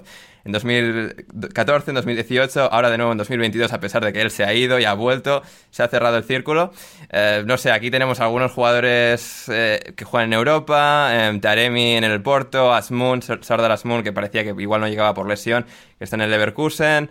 Bueno, algunos jugadores así con algo de calidad para, bueno, pues compensar el hormigón armado que va a montar Queiroz en cada partido. Yo, mira, para no faltar a la verdad en este podcast y para ir de cara totalmente, no tengo ni idea de Irán, no lo voy a intentar me gusta. de ningún, de ningún modo, o sea, la verdad por delante, me suenan tres o cuatro nombres. Sí. Y todo lo que sea son, más, joder, más de. Cabrón, esto es un experto ya prácticamente en esta selección. Joder. Bueno, me- mm, Taremi, Taremi, eh, Godos del Brentford los controlo y estoy viendo así la convocatoria y muy poquito más. He dicho, igual he sido de- demasiado generoso, Sí. pero, pero hasta aquí puedo, hasta aquí puedo decirte. O sea, todo lo que sea quedar por encima de la cuarta posición me defraudaría. Mm. Porque yo no quiero y no, como ya he dicho, prefiero que Inglaterra y Gales estén en octavos. Sí. Eh, Jahan- Confiamos igual, confiamos en Irán, ¿eh? Confiamos en, en el Bass. maestro Al- Carlos Queiroz. Alireza Jahan Alireza, Jahan Bass, el ex del Brighton. eh, Taremi, ojo, Taremi también, Vale, Es que de Jahan Portugal era el el año típico que no pasado. querías que te, que te cayera en una narración, ¿eh? Que cuando jugaba, este estaba en el Brighton, Sí, si no sí, recuerdo sí. mal. Sí, y correcto, "Uf, a ver si no le sacan a este chaval porque va a haber problemas, ¿eh? Le veías el nombre y Chelsea me acuerdo también. Sí. Y, El, Morra, el Mojarrami este fue titular el otro día contra el Chelsea, o sea que no será malo en el Dinamo de Zagreb. Ah, pero no es que no tiene malos jugadores, estás Moon también, Godos, que estaban... No sé Hombre, quién, sí, malos jugadores tiene. ¿no? Bueno, pero, tiene digo, no tiene, no tiene, hay algunos que no son malos, a eso me refiero. Ah, Eh, bueno, sí, me- claro, hay Me acuerdo de esa, que no son esa que 5 que vez que vi pasar muy bien en ese, en ese Se, mundial. se ha puesto Gonzalo Eh, a hablar bien de Irán y, a- y alguien le ha empezado a Sí. pisar el cable de Sí, internet. ¿eh? da- dale, a- dale No, Gonzalo, no, al no, cocotero no. que tienes ahí conectado al modem, dale así para que... cuando, cuando Irán esté en octavos de final de la mano de Queiroz, que es un muy buen entrenador, Sí, se van a acordar de este, de este, de este podcast. muy bien. Y ya para cerrar el círculo por completo, a ver, predicciones de, de cómo va a ser este grupo. Primero, bueno, primero, segundo, tercero y cuarto, y qué va a hacer Inglaterra. El resto, pues, no- asumimos que no van a llegar a la final. Em, a ver, eh, Manu, tus, tus cuatro en orden. Eh, Inglaterra, vamos a confiar en Irán para que se caliente más el Mundial Muy y bien, luego, muy bien. eh, luego Gales y Estados Unidos última haciendo un bochorno terrible en el Mundial. Muy bien. Eh, Gonzalo, ¿tus cuatro? Eh, voy a ir con Inglaterra. Con Irán tengo dudas porque, bueno, no podemos obviar el tema de todo el estallido social que hay en el país, que ha llevado a que incluso se rumore que, por ejemplo, Irán, creo que es una de las pocas selecciones que no ha dado lista todavía. No se sabe muy bien qué va a pasar con muchas de las figuras, como Mahmoud, por ejemplo, que se había manifestado en redes sociales a favor de todo ese movimiento de estallido social en cuanto a los derechos de la mujer en, en Irán. Hmm. Entonces, puede que incluso él se quede afuera y unos más por orden directa de- del gobierno, que bueno, ya sabemos qué pasa cuando en, en esos países no se le hace caso al gobierno de turno. Eh, pero bueno, pese a esto, voy a confiar en, en los muchachos de Queiroz. Irán segundo, tercero está Estados Unidos, cuarta Gales, eh, Bale se va a lesionar el primer partido y van a dar, bueno, vergüenza. Álvaro, tus cuatro. Esa es mi predicción. Yo, Inglaterra primera, Gales segundo, llegando a los octavos de final, con Bale sin lesionarse y marcando el gol de la victoria en la tercera jornada. Vamos. Eh, Estados Unidos e Irán, últimos clasificados. Muy bien. Yo, bueno, por, por representar a- al que ha sido durante tantos años mi país adoptivo, Inglaterra primero, Estados Unidos segundo, Gales tercero, Irán cuarto. Y a ver, Inglaterra, ya para cerrar, Inglaterra tiene esa oportunidad, ¿no? Como lo hemos mencionado al principio, así como Francia en 2018, Alemania en 2014, España hasta cierto punto en 2010. Llega en su punto de, máximo apogeo, digamos, de la generación. De todos llegan en muy buena edad, tiene equipo y jugadores para, para llevarse este torneo.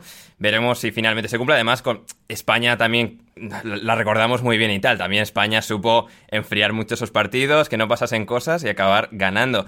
Alemania un poco también por, por inercia. Eh, Francia también con su con su bueno su gran defensa eh, en 2018 también fue, fue efectiva. Eh, a ver, Manu, eh, ¿qué, qué va a hacer Inglaterra? Predicción. Semifinales. Semifinales, Semifinales. para. Ahí Palma, no, es que no me sé los cruces, no sé con qué se Yo, cruzan. tam- yo tam- o sea, tengo ganas. Sí, yo, yo sé, yo lo he visto. A ver, yo lo he visto. Gonzalo. Va a perder en cuarto de final contra Dinamarca o Francia, quien llegue a esa instancia. Muy bien, Ah, Pues semifinales, semifinales. muy bien. Eh, O sea, me reafirmo, yo es que no confío nada en Francia. muy bien, muy bien. Eh, Gonzalo. Cuartos. Sí, no, cuartos Sí. de final. Yo digo a cuartos. Sí, eh, si es con Dinamarca estoy más seguro que pierden, si es con Francia tengo mis dudas, pero, Mm. Muy bien. pero van a caer en cuartos. Muy bien, muy bien. Y contra Dinamarca casi caen en semifinales de la Eurocopa, que tuvieron que, tuvieron que ir a aquella Sí, prórroga, ojalá, aquel pierdan, penalti. Ojalá pierdan por penales, que para, para Inglaterra eso es lo más cruel de, de la historia. que- que sigan Gol, gol de Eriksen, go- gol, gol de infarto, el, el quinto, el quinto de, de Eriksen en la tanda. Así que sí, sí, sí. Álvaro. Sería bonito, sí. Esas cosas, sobre todo que algún que les elimine algún jugador de la Premier, ¿sabes? En plan, que, que luego haya resquemor en los estadios, que tal, tal, ¿sabes? En plan, un poquito de, de salseo. Algo Sí, de. un Christensen, fue el Cristiano. ¿no? Fue con Sí. que guiñó un ojo, con cuando Rooney o no sé qué, alguna cositas de ese estilo. Mm, Sí, sí, sí. Álvaro, Inglaterra, ¿qué va a hacer? Pues en el mejor de los casos, semifinales. Y si no, yo creo que cuartos tiene que llegar. O sea, es, un poco lo que habéis dicho, el mix entre las dos opciones. Venga, yo voy a tirarme el triple, yo voy a ser el, que se arriesgue, voy a decir que Inglaterra gana el Mundial 2022 de Qatar.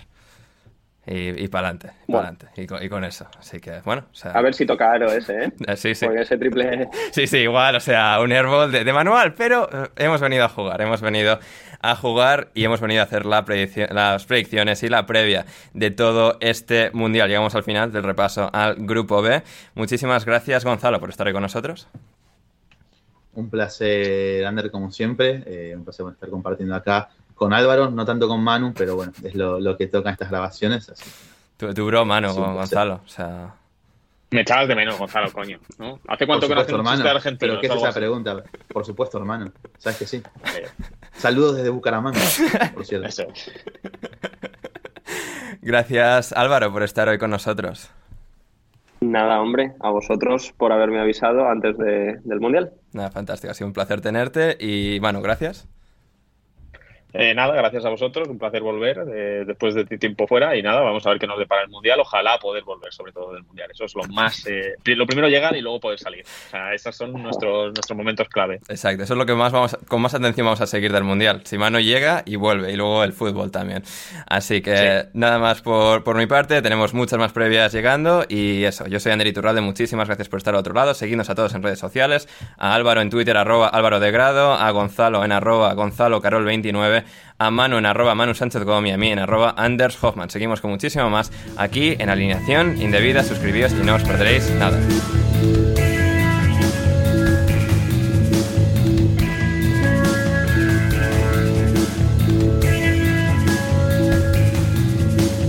Seguimos en la previa del Mundial, parte 1 de Alineación Indebida dar las gracias de nuevo a Manu, Álvaro y Gonzalo por toda su sabiduría en el análisis del grupo B de Inglaterra. Y ahora vamos con el grupo A. Vamos en orden alfabético en nuestras previas, a excepción de en este caso, que aquí nuestro rollo, nuestro sello de distinción es Inglaterra y había que darle prioridad. Pero ahora vamos con el A y todos los subsiguientes grupos en los próximos días en el orden lógico, ahora ya sí. Pero para completar el programa de hoy, hablando de Holanda, Senegal, Ecuador y Qatar, quiero dar la bienvenida a nuestros dos siguientes invitados de hoy, empezando por nuestro corresponsal en Rotterdam, Holanda, Héctor Kriok. ¿Cómo estás, Héctor? Hola, Ander, ¿qué tal? Pues muy, muy contento de estar aquí eh, para hablar un poco del grupo de mi país de, acogida en la actualidad. Y, y también, claro, entiendo entiendo lo del cambio de grupo porque esto es como el cambio de partido inaugural. Exacto, exacto.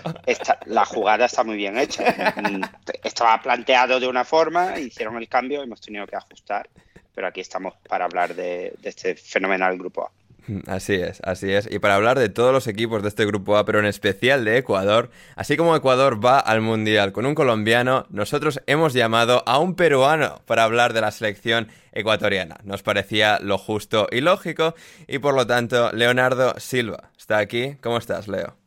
Así es, Ander, así es, Ander. El único peruano que va a ir al Mundial y que además, este... Hay, que reconocerlo, Ander, soy experto en fútbol senegalés y en fútbol catarí. Así, que es. estoy perfecto para esto. Sí, sí, sí. Efectivamente, por, eso estás aquí, Leo, por, tu especialidad eh, en estas selecciones, estas cuatro selecciones que tanto manejas, de las cuales has visto todos los partidos. Estás aquí para compartir tu sabiduría, lo cual yo te agradezco. Así es, así es. Muchas gracias a ti por la oportunidad de, esparcir mi conocimiento. nada, Leo, nada, nada, es, un placer para mí.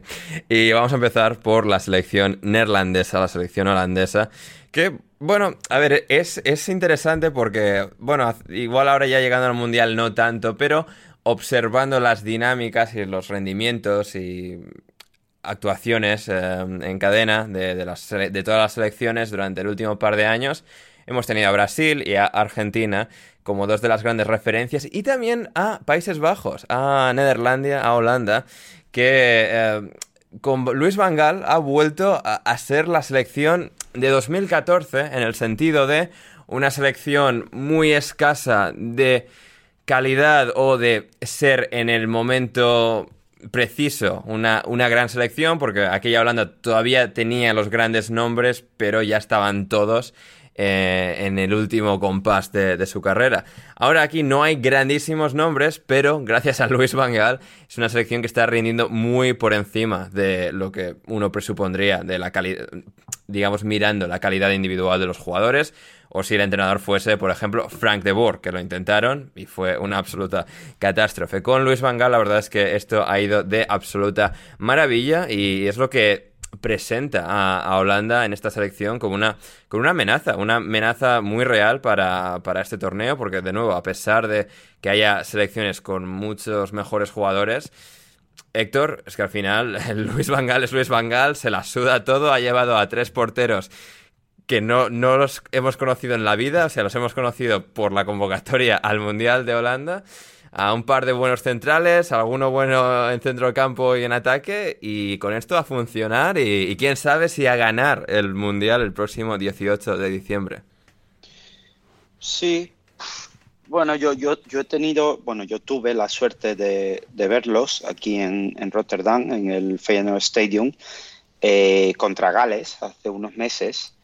Y, sí, el equipo es cierto que no tiene a nadie así que digas, y que me perdone mi querido eh, David Timón, ni siquiera eh, Van Dyke, no tiene a nadie que, realmente te, llene los ojos, que digas, el, fútbol gira alrededor de él, como pasa con otras.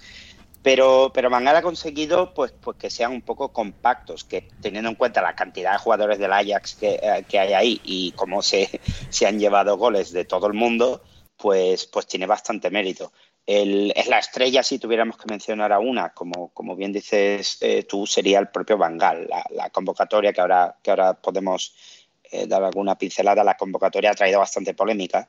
en nuestros podcasts habituales alguien me preguntaba que cómo estaba la cosa aquí respecto al Mundial. Yo no escuché nada hasta que salió la convocatoria en la que, por supuesto, claro, en ese país, como en todos, hay unos pocos menos de millones, pero varios millones de, seleccionadores también. Bastante polémica por, por, algunos jugadores y sobre todo también por, por los, los, delanteros, los atacantes que está llevando, que alguno, la verdad, no, no es que esté haciendo su, su mejor...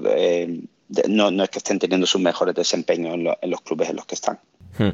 Em, así es. Ahora llegaremos a la principal polémica, la principal ausencia entre los convocados, pero Leo, sí que eh, es, interesante la dinámica de Holanda porque eh, en parte es como la dinámica inversa a lo que ha sido Holanda históricamente y por ejemplo en su último su última gran su última gran época de, apogeo que fue sí también en 2014 llegando a semifinales pero sobre todo la selección de 2010 que queda subcampeona del mundo que tenía un glosario absolutamente extraordinario de atacantes y una defensa que bueno le seguía el ritmo como podía. Mientras que aquí es lo inverso, ¿no? Están empezando a florecer algunos atacantes muy prometedores, por ejemplo, Cody Gakpo, pero eh, la gran fortaleza reside en Van Dijk, De Ligt, Ake, De Bruyne, eh, en esa defensa, ¿no? Que es donde parece que, que Van Gaal eh, es donde más ha, construido, sobre lo que más ha podido cimentar a este equipo. Totalmente, es una selección que cada vez que parece un poquito inversa a su historia o lo que debería predominar en el fútbol holandés o de Países Bajos, disculpen. Eh, no, podemos decir holandés, aquí no... Sí, sí, ah, no, no, pasa nada. No pasa nada. Muy bien. Es, un lugar seguro, Leo. Muy bien, muy bien. No, es que por, por Héctor igual y pensé que, que era la, no, no, no. Ok. muy bien, muy bien. Ellos, Continuamos. Ellos animan Go, Go Holland, ¿eh? Exacto, es que Cecilia siempre nos dice lo mismo, por eso es como, esto de llamar, o sea, Países Bajos ya, ya nos la pela. Prosigue. O sea, me estás diciendo que son los ofendidos latinos los que nos persiguen y no, no los mismos holandeses. Efectivamente. Correcto, correcto, confirmo. Este, y, además Sander es, un equipo que, en, mi muy, muy honesta opinión, se está construyendo a partir de rendimientos que quizás no se contrastan en nuestro día a día, en, lo que seguimos de las ligas, pero para mí los jugadores más importantes de esta Holanda también vienen a ser Frenkie de Jong y, y Memphis Depay. O sea, mm. en el caso de Frenkie de Jong conocemos muy bien lo que hace, conocemos lo que no puede hacer siempre, y creo que hay razones para creer que sus conducciones en el Mundial de Qatar van a ser bastante problemáticas para los rivales. Y en el caso de Memphis Depay, eh, eh, al final ha terminado siendo el goleador junto con, junto con Harry, Harry eh, de las eliminatorias en Europa con 12 goles. También es el jugador que más veces ha rematado durante todas las eliminatorias con 58 remates y puede y debe castigar las transiciones porque al final Holanda es eso, es un equipo que está produciendo remates con bastante facilidad y al que se le están cayendo las cifras con bastante facilidad, independientemente de si tienen o no tienen el balón. Y, por ejemplo, podemos hablar de, de, sus últimos partidos en la, Liga de Naciones, sobre todo el partido contra Bélgica, que terminan ganando 4-1, si no me equivoco, donde terminan disfrutando el golpe por golpe, la posición dividida y le han caído los goles con bastante facilidad. Pero así como disfrutan del, del golpe por golpe, es un equipo que durante 15 partidos con Luis Van Gaal han recibido por lo menos un, un gol en 9 de ellos. Y acá viene una, una clave que, que a mí se me ocurre, porque en un mundial puede pasar lo que sea, porque es un torneo bastante corto, son siete partidos, es un mes como máximo. ¿Qué pasa si Virgil van Dijk es Van Dijk por un mes? Yo creo que ahí tenemos un candidato muy serio si es que eso llega a pasar. Hmm, sí, eh, completamente. Y luego, eh, en ese ataque al que también hay reseñabas, Leo, claro, Cody Gakpo también está destapándose como una gran promesa y es un jugador que asiste de maravilla. Y claro, y también viendo a los otros integrantes de ese ataque, además de Memphis Depay, claro, yo pienso, yo qué sé, se le atasca el partido contra Qatar, Senegal, eh, Ecuador, tiene que buscar el gol, pone a las Torres Gemelas, Luke de Jong y Wout Beckhorst eh, en ese área y que Gakpo empiece a centrar y, que, y que sea lo que Dios quiera. Pero totalmente, totalmente. O sea, yo, yo, lo tenía por acá apuntado. O sea, el mismísimo Luke de Jong puede ser una clave muy importante en un mundial. Y el caso de Cody Gakpo este, es promesa porque no lo estamos viendo en una liga muy, muy top, pero en realidad ya lleva, ya tiene una actualidad bastante interesante, bastante mm. prolongada. Así que hay que echarle un ojo. Y, y, también otro, otro, otro pequeño recurso ofensivo que, que viene precisamente de defensa. A mí, De Ligt me ha parecido una amenaza permanente en la pelota en la pelota para siempre, así que vamos a ver qué tal lo pueden explotar, salvo que, que Luis Van Gaal sea Luis Van Gaal y decida no, no ponerlo nunca. Podría ser. Em, la gran ausencia, Héctor, a la que hacíamos alusión antes, es eh, Arnaud Danjuma, el jugador del Villarreal, ex del Bournemouth, que está sonando eh, consecuentemente para ir al Aston Villa de Unai Emery, eh, pero que finalmente ha, caído, ha caído de la convocatoria de, Luis Van Gaal, también eh, Jorginho Vainaldum en su caso por lesión, pero Dan Juma es ese jugador del que se esperaba que estuviese, porque bueno, al igual que Gakpo, poco es ese jugador ofensivo que, más desequilibrio también de Pai, ¿no? Pero bueno, con quizás más proyección a futuro tiene de, esta, de este combinado nacional holandés. Eh, sí, sí, ha generado bastante polémica. Eh, a Bangal eso creo que hasta le gusta. Pues te diría que le da igual, pero le creo que hasta le gusta. sí, sí, sí. Eh, porque ha llevado a nuestro querido Vincent Janssen, que está en Antwerp. Es, verdad que, está metiendo bastantes goles en Antwerp, pero claro, no puedes comparar el, Amberes con jugar en la Liga Española, pese a que yo diría que el nivel de Danjuma también ha bajado un poco. ¿eh? Pero cuando miras la convocatoria, y esto lo, hablaba el viernes con, gente del trabajo, lo que más le molesta al personal aquí es que cuando miras más o menos, quitando un par de cosas, Bangal eh, está cubriendo todas las posiciones. Las tiene dobladas y en algún caso triplicadas por la polivalencia de algunos jugadores. Y cuando miras los atacantes, pues tienes a, a y a Gapco, que claramente van más por fuera Luke de Jong y, y que los dos son torres, eh, Depay, que es un verso libre, y Noah Lang, que también eh, va por los lados. Con lo cual, el puesto de Jansen, ocupado por Dan Yuma, eh, te lleva a pensar pues, que realmente tienes doblados ambas alas en caso de necesidad. Más allá de dejar al lado de que tienen carrileros, y tienen a Derron, y tienen a Frimpong, y Malasia, y, y lo que quieras, pero eh, a la gente no, no, le entra muy bien en la cabeza cómo eh, ha dejado pasar una oportunidad esta para llevar un tercer delantero, especialmente cuando es que no ha jugado con dos delanteros prácticamente nunca jugado con, con Depay muy libre hmm. y, cuando ha, y cuando ha hecho falta sí que le ha añadido a un delantero con él pues para que tenga más libertad, pero no hemos visto un 4-4-2 con dos delanteros muy, muy regularmente con, con Mangal desde, desde que ha estado jugando partidos que sean serios, ¿eh? no amistosos contra equipos que no, que no impliquen nada.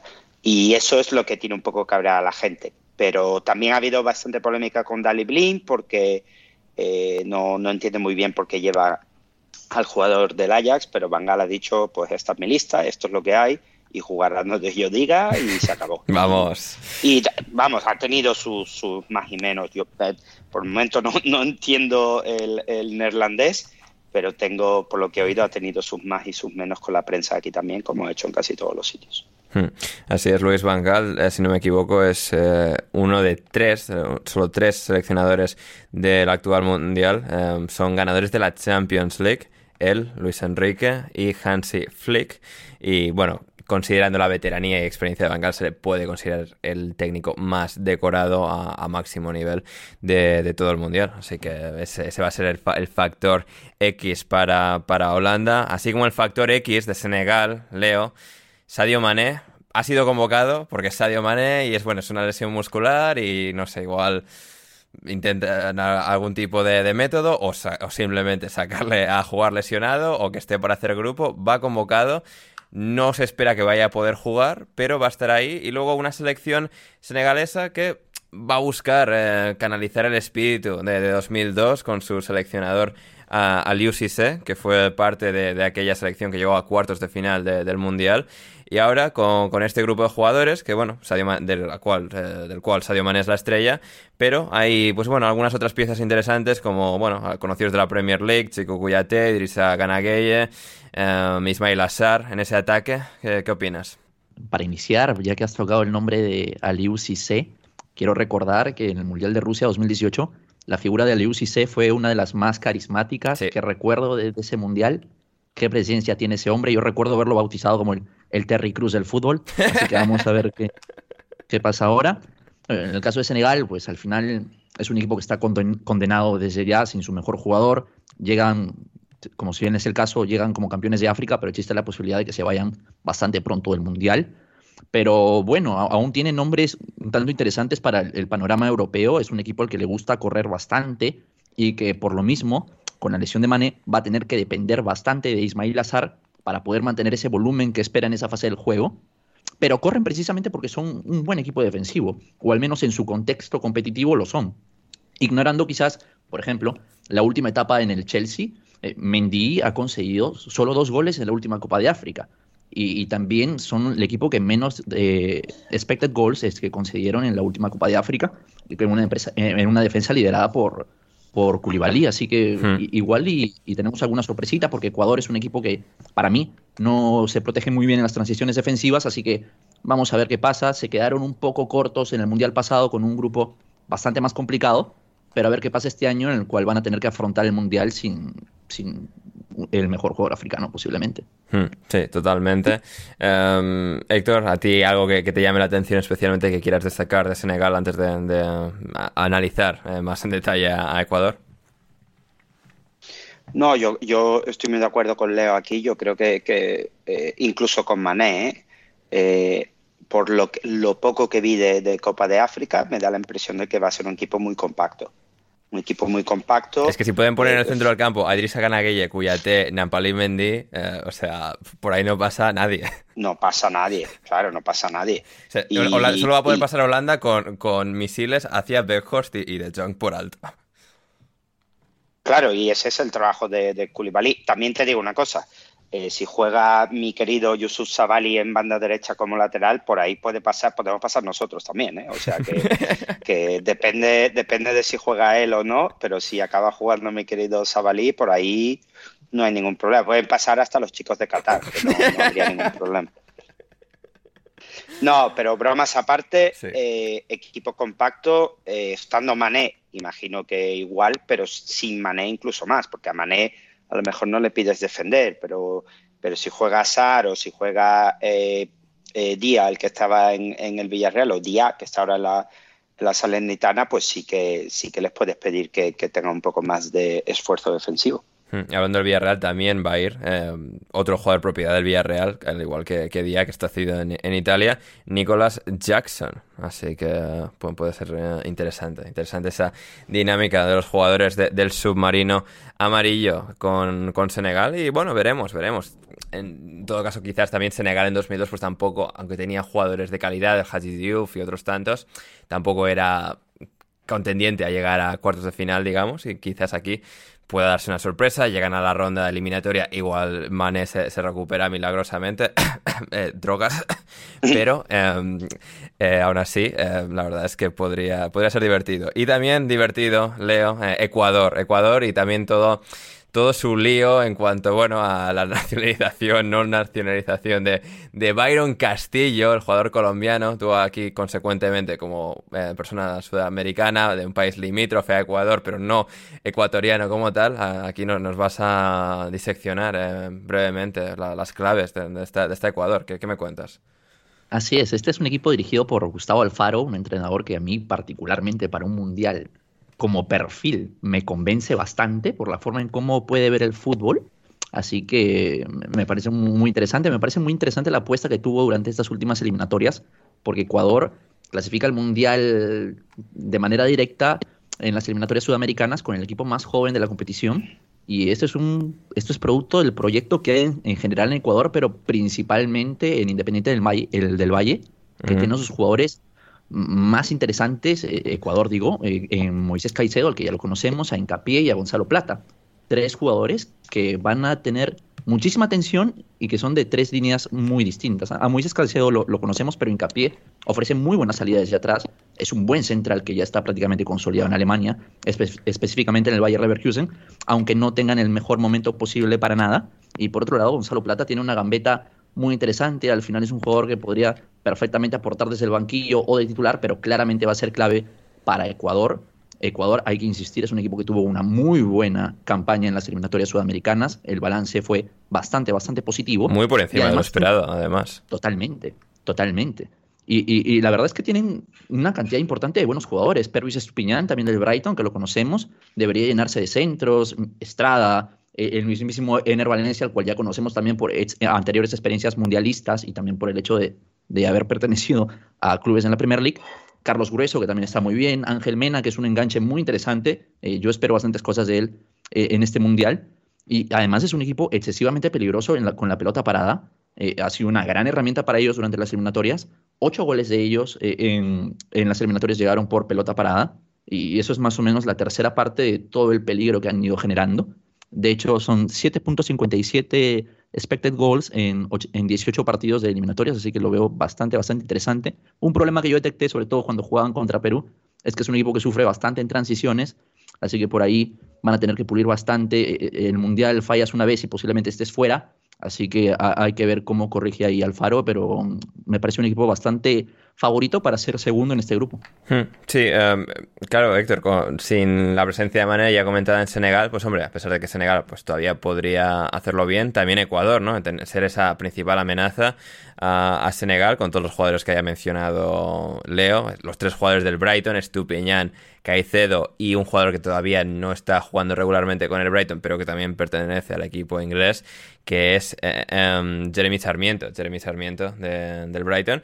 Así que eso es un equipo interesante. Em, y es cierto que a, día de que estamos grabando esto no está la convocatoria eh, de 26 oficialmente anunciada, pero bueno, todos esos nombres que eh, Leo ha mencionado deberían ser casi seguro de la partida, incluido nuestro, nuestro amigo Ener Valencia, ¿no? conocido por todo lo que mencionaba Leo, y también por fingir una lesión en medio de un partido para intentar evadir a la policía que venía en su búsqueda y captura por no eh, pagar eh, la manutención de sus hijos. Sí, bueno, lo cogieron en fuera de juego, creo que podemos decir, ¿no? En este caso, lo, lo cogieron clarísimamente en fuera de juego. Eh, yo, yo lo he visto, yo lo he visto últimamente bastante en Fenerbahce. Eh, Solo mete goles de penalti. Solo de penalti. Eh, Jan, le odia precisamente por eso, porque ha metido un montón de goles y todos de penalti para Fenerbahce. Todos de penalti, es una cosa increíble. Eh, yo te quería preguntar, Ander, más allá, a mí Ecuador, desde, desde pequeño que, sigo las, ahora por desgracia, por temas horarios, no, no veo tantos partidos, veo menos por, por las horas en las que se juegan, Ecuador siempre ha sido un equipo eh, muy competitivo en Sudamérica, siempre. Eh, y estas últimas eliminatorias, que lo he seguido más por resultados, también, pese a que yo cuando miro a lo que tienen arriba, nunca me, ha conquistado. No, yo creo que es más también en base al equipo y en base a, al, al, conjunto en sí que todo el mundo aporta, porque en el Valencia, a ver, no, no creo yo que nadie espere que, que en el Valencia haga una, una locura de, campeonato. Con 33 años eh, menos, sí, efectivamente. a no ser que haya muchos penaltis, entonces claro, sí, entonces sí. Pero, pero, ni siquiera.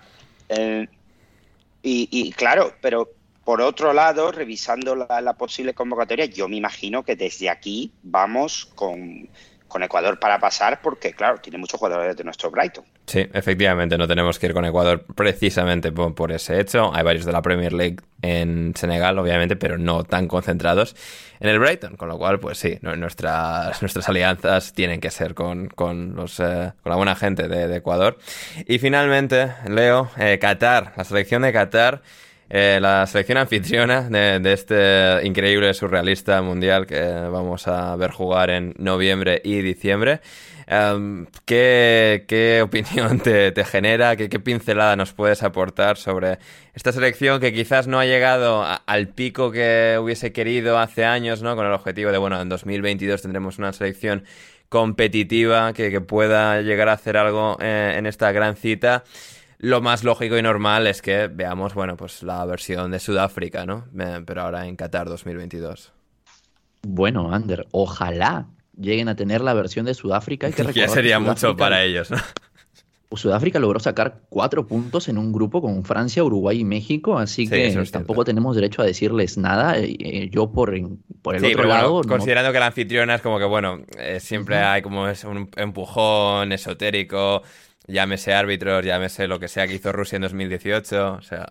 Lo que hizo Corea en 2002 también. Sí, sí, no, los árbitros de Corea 2002, efectivamente, sí. Eh, eh, hay que recalcar lo que tú estabas mencionando, Ander, es un equipo que lleva por lo menos 18 años intentando construir un equipo decente de fútbol. Sí. Y de la forma en la que Qatar ha decidido lograr todas las cosas que ha conseguido en el fútbol, con muchísimo dinero. Así que. pero no han podido fichar a brasileños. O sea, son todos cataríes menos Rorro, Pedro Miguel, eh, nacido en eh, Algueirao Mem Martins, Portugal. Eh, bueno, o sea, Pedro Miguel Carballo Deus Correia. Y todos los demás son eh, cataríes.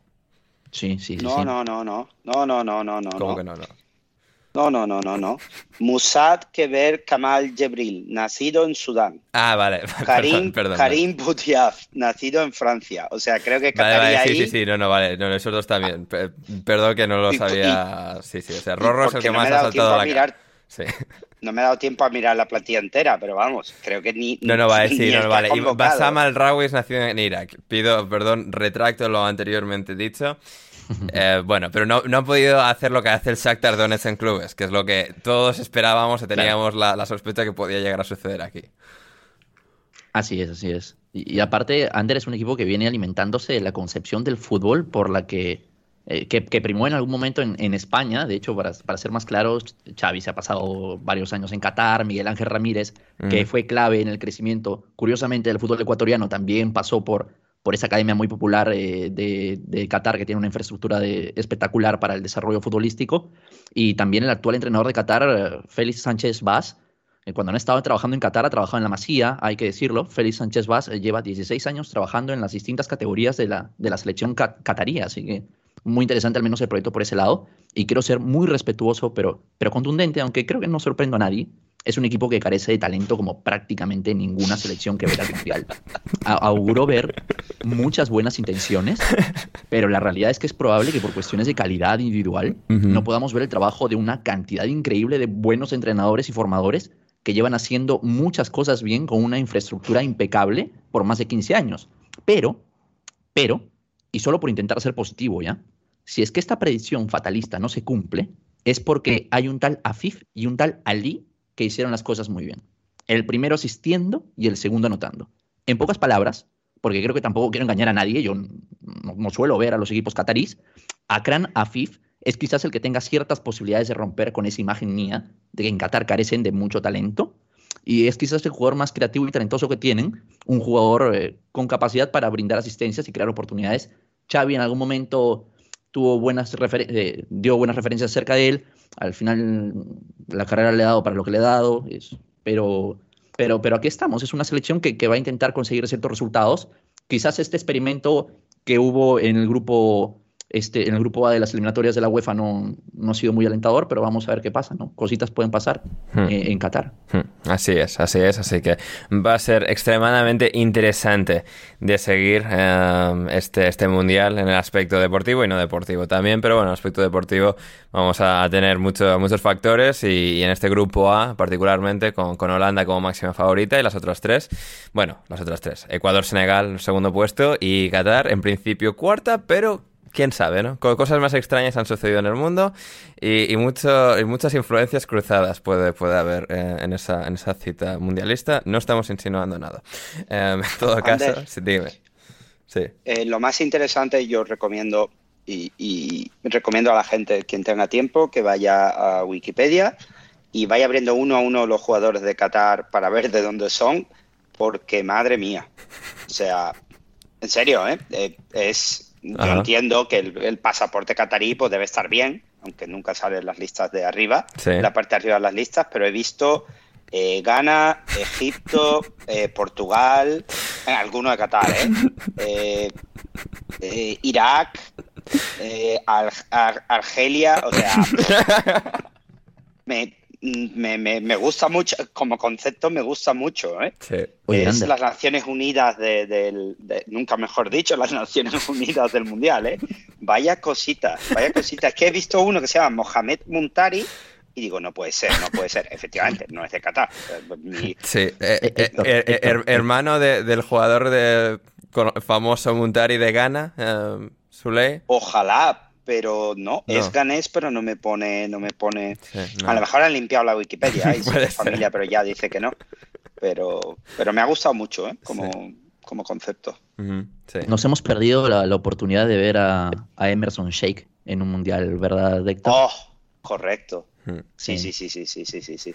Llegó muy También tarde. te digo, ¿eh? También te digo, ahora mismo, si abro aquí el Alsat, yo imagino que alguno, alguno más habrá que no le habrá dado tiempo la burocracia o algo. Porque, porque esto, esto ya lo han hecho con no solo Qatar, sino otros países con un saludo a los países nórdicos con atletas, ¿eh? Sí, sí, sí. O sea, esto, esto también ha pasado en otros sitios. Efectivamente, cerramos eh, la previa de hoy, la previa parte 1 de alineación indebida con la, la predicción de cómo van a quedar los cuatro y hasta dónde va a llegar Holanda. Leo, tus cuatro en orden. Eh, Holanda, Ecuador, Senegal, Qatar, ninguna sorpresa. Hmm. Y la otra pregunta era, ¿hasta dónde llega Holanda? Sí, Cuartos de final. cuartos de final, muy bien. Héctor, ¿qué opinas? Eh, Estoy de acuerdo con Leo, de hecho. Sí, tenemos, 100%. tenemos pleno en el orden, bien, bien. Sí, sí, sí, sí. Y por cruces, sí, venga, cuartos. Hmm. Holanda cuartos, sí. Sí, Me yo- apetece mucho que me apetece mucho octavos, pero voy a decir cuartos. sí, no, yo, yo, yo creo que, que también contra, sí, primeros de grupo se enfrentarían a Gales, Estados Unidos o Irán. Eh, sí, yo, yo creo que, que Holanda cuarto, cuartos de final va, va a conseguir. Y muy bien, con esto llegamos al final de esta previa de alineación indebida, parte 1 del Mundial en los próximos días. Tenemos parte 2 y parte 3 con, todos el res- con todo el resto de grupos que van a jugarse. Así que, Leo, gracias. Gracias a ti, Ander, ya te dije, es una oportunidad para esparcir conocimientos sobre el fútbol catarí, así que todo bien. Maravilloso. Gracias, Héctor. Gracias a vosotros. Nada, he aprendido mucho. Hasta la próxima. Sí, efectivamente. Espero que todos vosotros, queridos oyentes, también lo hayáis hecho. Nosotros somos Alineación Indebida y volveremos, como decía, con muchas más previas y toda una cobertura del Mundial día sí, día no, para cubrir mogollón de partidos. Estaremos en cada post de España y de Inglaterra. Tendremos mucho, mucho que comentar y lo vamos a vivir aquí en Alineación Indebida. Yo soy Ander Iturralde y hasta que nos volvamos a reencontrar, pasadlo bien.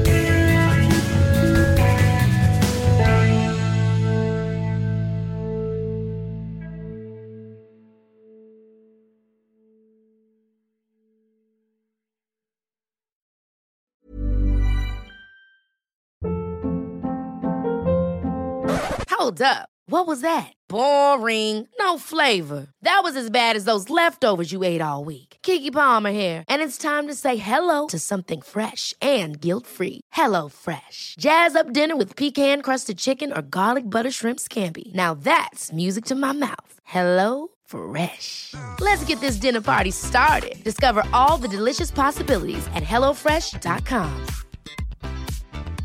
Even when we're on a budget, we still deserve nice things.